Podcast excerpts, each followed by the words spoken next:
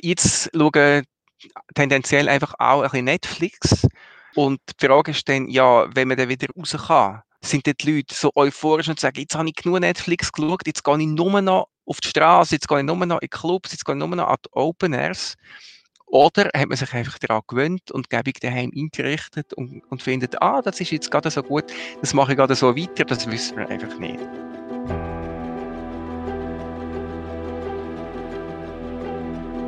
Liebe Zuhörerinnen und Zuhörer, herzlich willkommen bei der allerersten Ausgabe von BZ aus der Box im Jahr 2021. Ich hoffe, ihr seid alle gut übergerutscht, sondern dass ihr auch im neuen Jahr uns treu bleibt und wieder einschaltet. Ja, zumindest was die doch sehr trübe Newslage betrifft, muss man fast anzweifeln, dass überhaupt irgendein Jahreswechsel stattgefunden hat. Geht ähnlich versalzen weiter noch im 2020. Umso mehr hoffen wir, dass wenigstens unsere heutige Runde ein bisschen Zuversicht kann verbreiten kann.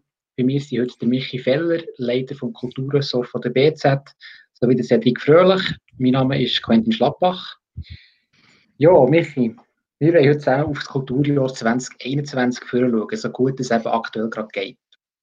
Ich habe kürzlich gerade eine Nachricht von den Macherinnen und Machern vom Gurtenfestival äh, gelesen und äh, erfahren, dass sie zumindest ein Planen sind, ähm, um irgendwie äh, 2021 ein Event kann stattfinden. Was denkst du aktuell, wenn du ein bisschen Glaskugeln schaust? Wird, wird es im nächsten Jahr oder eben jetzt in diesem Jahr überhaupt so Konzerte im grossen Rahmen werden die stattfinden? Ja, die Frage ist wahrscheinlich ein bisschen wenn. Also ich rechne ehrlich gesagt ein mit einem zweiteilten Jahr, ähm, weil wir hoffen auf einen warmen Frühling, wo die Zahlen drückt und wir hoffen auf die Impfung, weitere Impfstoffe, die Zahlen drücken. Und wenn das wirklich eintrifft, dann kann es auch sein, dass es dann irgendwann im Sommer, im späteren Sommer lo losgeht. Ob es dann für ein Gurtenfestival lenkt, ist völlig unklar. Also, es ist ja möglich, dass es für ein kleines Gurtenfestival mit wenig Leuten lenkt. Aber ehrlich gesagt, ich will nicht in der Haut stecken von der Gurten. Äh, Planer, weil, also, ich bin vorher gerade noch auf der Webseite vom Gurtenfestival und da hat noch nicht mal der Vorverkauf stattgefunden. Also, die haben ganz massive Sorgen das Jahr, da bin ich ganz sicher. Und die fragen sich jeden Tag, äh, wie wollen wir das überhaupt anpacken, das Jahr? Das ist ja eine riesige Frage auch von der Finanzierung her. Also die müssen ja eigentlich jetzt schon quasi die Reserven, die haben sie jetzt eben nicht vom letzten Jahr. Wie sieht das finanziell aus bei, bei, bei diesen Grossveranstaltern? Du da irgendwie gewisse Insights? Das Gurtenfestival hat eine Ausfallentschädigung bekommen letztes Jahr. Also ich glaube zu wissen, ähm, aber auch, also, ja, das weiß ich natürlich nicht mit Bestimmtheit, dass, die nicht, dass sich die nicht wahnsinnig haben müssen verschulden das wäre schon mal eine ganz okay Ausgangslage. Aber das Problem ist das Jahr, ähm, dass sie kein Cash haben. Also normalerweise läuft es so, dass ähm, das Gurtenfestival im Dezember den Vorverkauf startet. Ähm, da geben es Zuckerli für die, die früher buchen, die zahlen ein bisschen weniger, ähm, aber sie verkaufen dort möglichst viel Billett und das gibt Cash für die Vorbereitung von einem Festival und das ist essentiell. Weil ohne, ohne Geld für irgendwie erste Tranchen von Gagen oder ähm, erste Auslagen, die es halt einfach gibt. Der größte Teil vom Geld wird vor dem Festival ausgegeben, nicht am Festival und schon gar nicht nach dem. Also wenn das Geld fehlt, wie will man denn überhaupt das Festival planen? Also das ist sicher das Jahr mit grossen Risiken verbunden. Ähm, das heißt, das Gurtenfestival hat kein Cash, muss Geld aufnehmen für ein Festival, sie noch nicht wissen, ob es kann stattfinden Also das heisst, du rechnest eher mit äh, ein bisschen mehr Lohn und und ein bisschen weniger irgendwie toten Hosen oder so. Also die grossen Namen werden das Jahr, äh, werden das Jahr fehlen. Ja, eben, es ist, auch das ist ein äh, Blick in die Kristallkugel. Ähm, aber natürlich ist fraglich, ob Stars aus Übersee können im grossen Stil nach Europa reisen ob die Tourneen machen diesen Sommer. Ähm, es ist natürlich einiges verschoben worden letztes Jahr, eigentlich fast alles von den grossen Tourneen, von den grossen Festivals. Ich glaube nicht, dass jetzt schon Verträge mit grossen Acts unterschrieben werden. Das ist nicht lukrativ, wenn man noch nicht weiß, ob die überhaupt können einreisen und spielen. Ähm, wenn es immer noch Quarantänebestimmungen gibt, das wird echt kompliziert.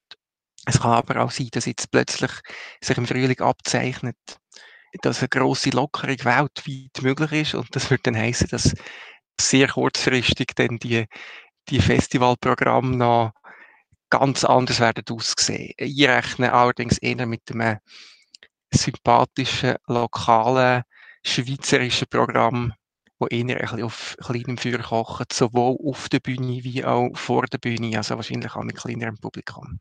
Jetzt, äh, Michi hat uns ja 2020 ähm, ja, so ein bisschen ja, es war ein kulturloses Jahr, gewesen, sagen wir so, oder sehr kulturarm. Es war für viele extrem schwierig, gewesen, aber wir haben noch Wunder, wie es dir damit geht, oder du als Kulturredakteur, wo du eben irgendwie Kontakt hast, aber auch immer wieder draus bist, der irgendwie Theater oder Konzert reinziehst und äh, auf einmal ist das einfach mehrheitlich weg. Hast du da irgendwie schon eine Zugserscheinung eigentlich?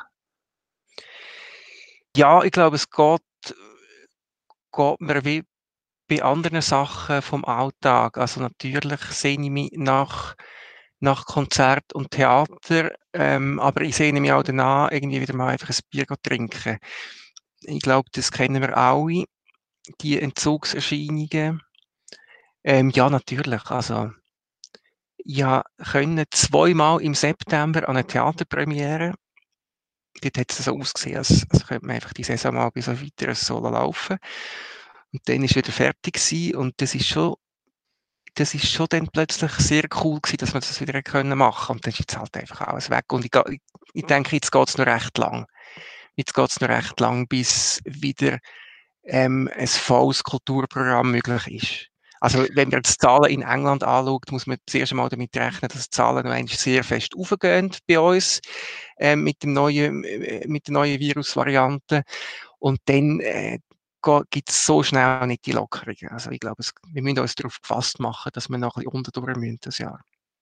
Jetzt haben wir vom Gurten-Festival geredet und, und, jetzt mal schon ein bisschen angetan, dass es ja eben auch ganz viele kleinere Player gibt, die nicht mit grossen Budgets operieren, die ja, sagen wir, so ein bisschen vor Hang ins Maul leben, das gehört ja auch für viele Künstler auch so ein bisschen zum Lifestyle, habe ich manchmal schon so ein bisschen das Gefühl, bei denen, die ich aus meinem Bekannten, bei den wenigen, die ich in meinem Bekanntenkreis habe, ähm, besteht da eine Gefahr, dass eigentlich letztlich die Pandemie eigentlich eine ganze Kulturszene einfach völlig zerstört? Ja, völlig zerstört sicher nicht, aber ähm, sicher, es gibt sicher Einzelne, wo, wo irgendwie Perspektiven nicht mehr so sehen oder wo, wo es eigentlich jetzt einfach zu lang geht, bis es kann weitergehen und auch sagen, hey, jetzt suchen wir irgendeinen Job, wo, wo ich Sicherheit habe und dann vielleicht einfach nicht mehr zurückkommen. Das ist durchaus möglich, dass es da einzelne Fälle gibt. Die sind mir jetzt nicht bekannt. Ähm, aber ja, man muss natürlich auch sagen, viele Künstlerinnen und Künstler sind auch in Zeiten, wo nicht Pandemie ist, eher mit wenig Einkünfte konfrontiert. Also freischaffende Künstlerinnen und Künstler haben häufig noch ein zweites Standbein. Etwas, was Sicherheit gibt, irgendwie einen Teilzeitjob oder so. Und das heisst, es sind nicht einfach alle gerade ganz weg vom Fenster. Also das kann, kann, kann ich mir fast nicht vorstellen. Was ich, was ich mir eher so ein bisschen als schwierig vorstelle, wenn, wenn man sich jetzt überlegt, also wenn man so Theaterprogramm oder so Comedy-Sachen oder so ähm, überlegt, wo jetzt alles nicht stattgefunden hat, dann irgendwann wird das wieder können stattfinden und dann gibt es ein wahnsinniges Überangebot an neuen Programmen das wird für Konsumentinnen und Konsumenten wird das super, aber für Künstlerinnen und Künstler ist das wahrscheinlich eher schwierig. Ähm, weil das heisst, es geht nicht gerade einfach los, man kann nicht gerade alles raushauen, wo man sich aufgespart hat, sondern hat eine riesige Konkurrenz, weil allen anderen geht es genau gleich. Auch haben ein neues Programm geschrieben in der Pandemie, ähm, was unbedingt raushauen wollen. Also ich stelle mir das recht ähm, eng vor, wenn es dann weitergeht. Mir jetzt gerade so ein bisschen gedacht, es gibt auch in der Kulturszene, wie in der ganzen Gesellschaft, so ein bisschen, äh, sag jetzt mal, Gegner und Befürworter von diesen Corona-Massnahmen. Der Kulturbranche ist das noch extrem, weil sie, sie, sie leiden ja mit dem stärksten eigentlich unter all diesen Einschränkungen. Jetzt nur da der, der, der DJ Anton in Erinnerung, wo, vielleicht habt das Video auch gesehen, wo da irgendwie maskenlos zum Neujahresfeiern aufgerufen hat. Wie hast du das so das Gefühl, ähm, Michael, wenn du dich da so ein bisschen umhörst? Gibt es die beiden Lager, sind die so extrem auch bei der Berner Kulturszene oder äh, ist das eine Lager doch eher grösser als das andere? Ja, also ich sehe nur sehr, sehr vereinzelt ähm, Leute, die sagen grundsätzlich, glaube ich nicht an die Pandemie oder die Maßnahmen sind völlig unverständlich. Natürlich hat es in der Zeit, wo, wo Kultur schon müssen zutun und, und Gastronomie ist noch offen gewesen, hat man sich ungerecht behandelt gefühlt, zum Teil wahrscheinlich auch zu Recht. Aber jetzt, wo eigentlich, ja, wo, wo wir in einer Situation sind, wo, wo es allen ein bisschen ähnlich geht, sehe ich das fast nicht mehr. Und da gibt es natürlich einzelne wenige, die völlig abdriften und, und ähm, auf sozialen Medien Sachen verbreiten, wo man muss sagen, ja, gut, da, da haben wir ein bisschen die Relationen verloren, aber ich sehe da keine zwei Lager. Also sehr viel ähm, Kulturschaffende sind, sind reflektierte Leute. Die sind zwar auch ein bisschen widerspenstig, aber sehen die allermeisten ein, dass die Massnahmen einfach im Moment nötig sind. Man muss vielleicht schon noch betonen, gerade im Kanton Bern ist echt Kulturszene, eben, die Restaurants sind ja alle noch offen gewesen, aber Kultur haben wir recht früh eben zu, also eine Art äh, Kultur-Lockdown. Und mir hat es nachher ein bisschen gedacht, dass man nachher auch in, in, in der Kulturbranche nachher so ein bisschen das Gefühl hatte, ja, uns fehlt auch ein bisschen die Lobby. Ist das, ist das wirklich etwas, wo, wo man gespürt hat jetzt, dass eben Kultur eigentlich im Vergleich zu anderen Branchen schlechter organisiert ist? Ja, definitiv, definitiv. Also es hat sich sicher bessert in den letzten Jahren. Also es gibt in der Stadt gibt es Zusammenschlüsse von, ähm, von Kulturveranstaltern, also zum Beispiel Bekult in Bern, wo langsam eine Stimme hat, das kann man sagen. Ähm, die wird gehört, die, die macht Lobbyarbeit.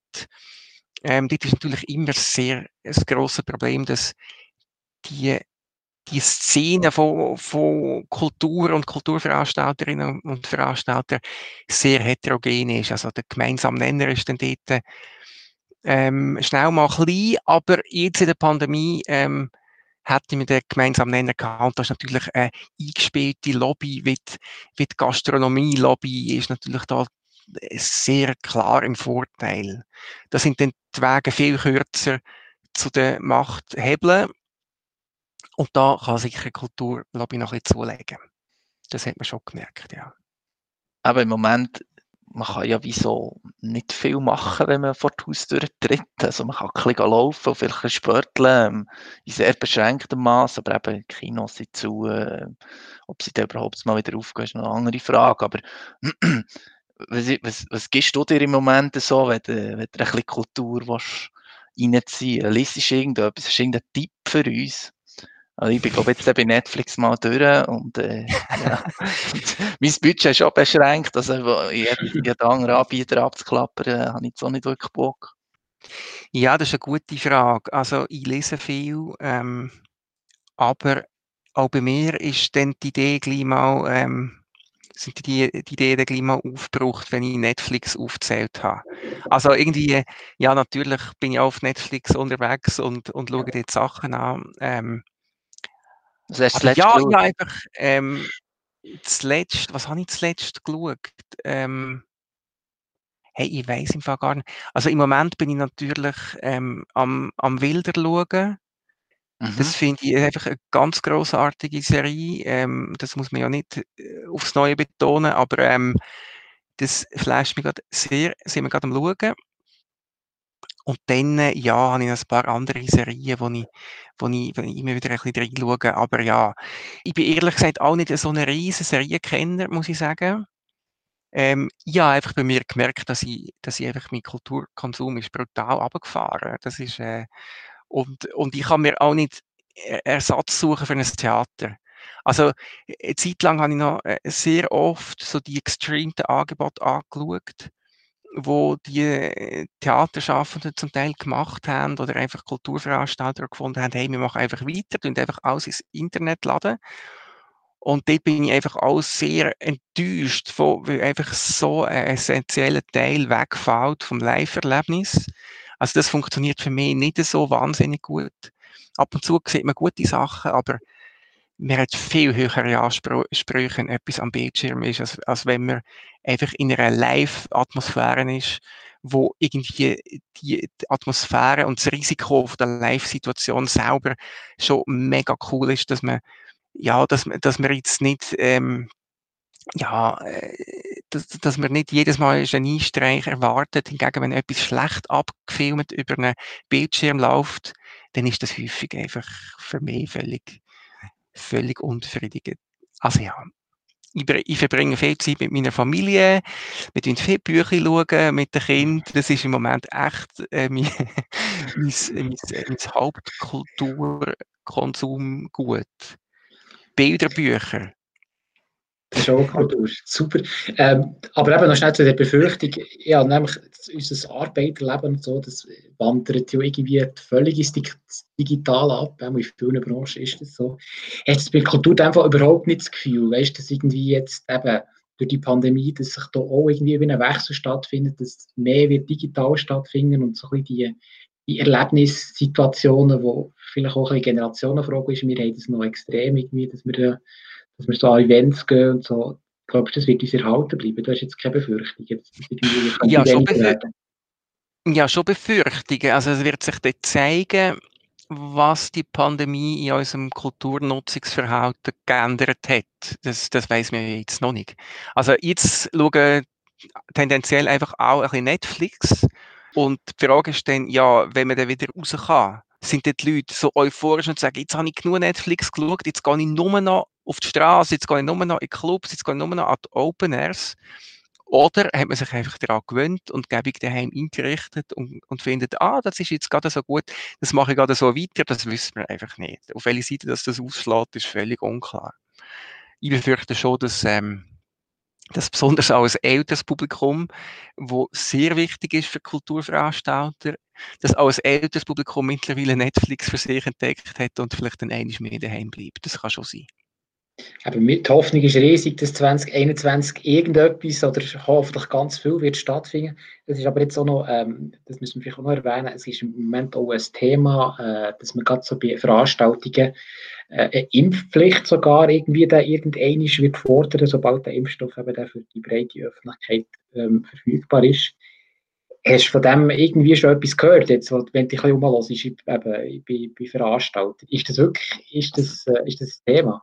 Also das Impfausweis musst du mitnehmen, oder wie meinst ja, oder ich meine, es gibt so äh, digital, ich glaube, sehr wahrscheinlich wird es da eine App geben oder so, die zeigt, dass man geimpft ist. Ich weiß nicht, wie das ja. äh, so funktioniert, aber ich habe nur das mal gehört. Also es ist ja nicht irgendwie. ja, Thema die Diskussion ist im Gang, oder? Also ähm, es ist nicht völlig abwegig, dass man für gewisse Veranstaltungen wird müssen irgendeinen Impfnachweis erbringen.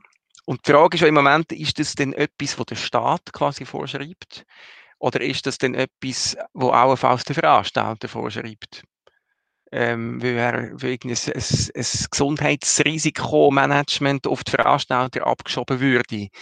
Das ist ja noch völlig offen. Das, ist, das geht wahrscheinlich auch für Fußballspiel von der oberen Liga oder für Hockeyspiel ja, das ist natürlich eine Diskussion und da gibt es auch äh, verschiedene Fronten. Also das, da sieht man auch Leute, die äh, Impfskeptiker sind bei den Veranstaltern und sagen, hey, geht gar nicht. Und andere sagen, hey, alles, was den Moment näher bringt, dass wir wieder können aufmachen können, egal was es ist, nehmen wir in Kauf. Da gibt es schon verschiedene Lager. Ja, das sieht man schon. Gibt es so ein Wunschszenario? Also klar, eben, ohne es jetzt irgendwie Pandemie, den Verlauf der Pandemie musst voraussagen, aber wenn du so kannst formulieren, wie wenn, das, wenn es wieder aufgeht, wie, wie sich das einpendelt, gibt es so ein Wunschszenario für dich? Ähm, ja, das Wunschszenario ist natürlich, dass man möglichst schon im Frühling kann die Leute anfangen impfen, die nicht zur Risikogruppe gehören. Weil, wenn man das nicht machen kann, dann wird es wahrscheinlich eng mit mit, mit, dem so mit der Sommerkultur.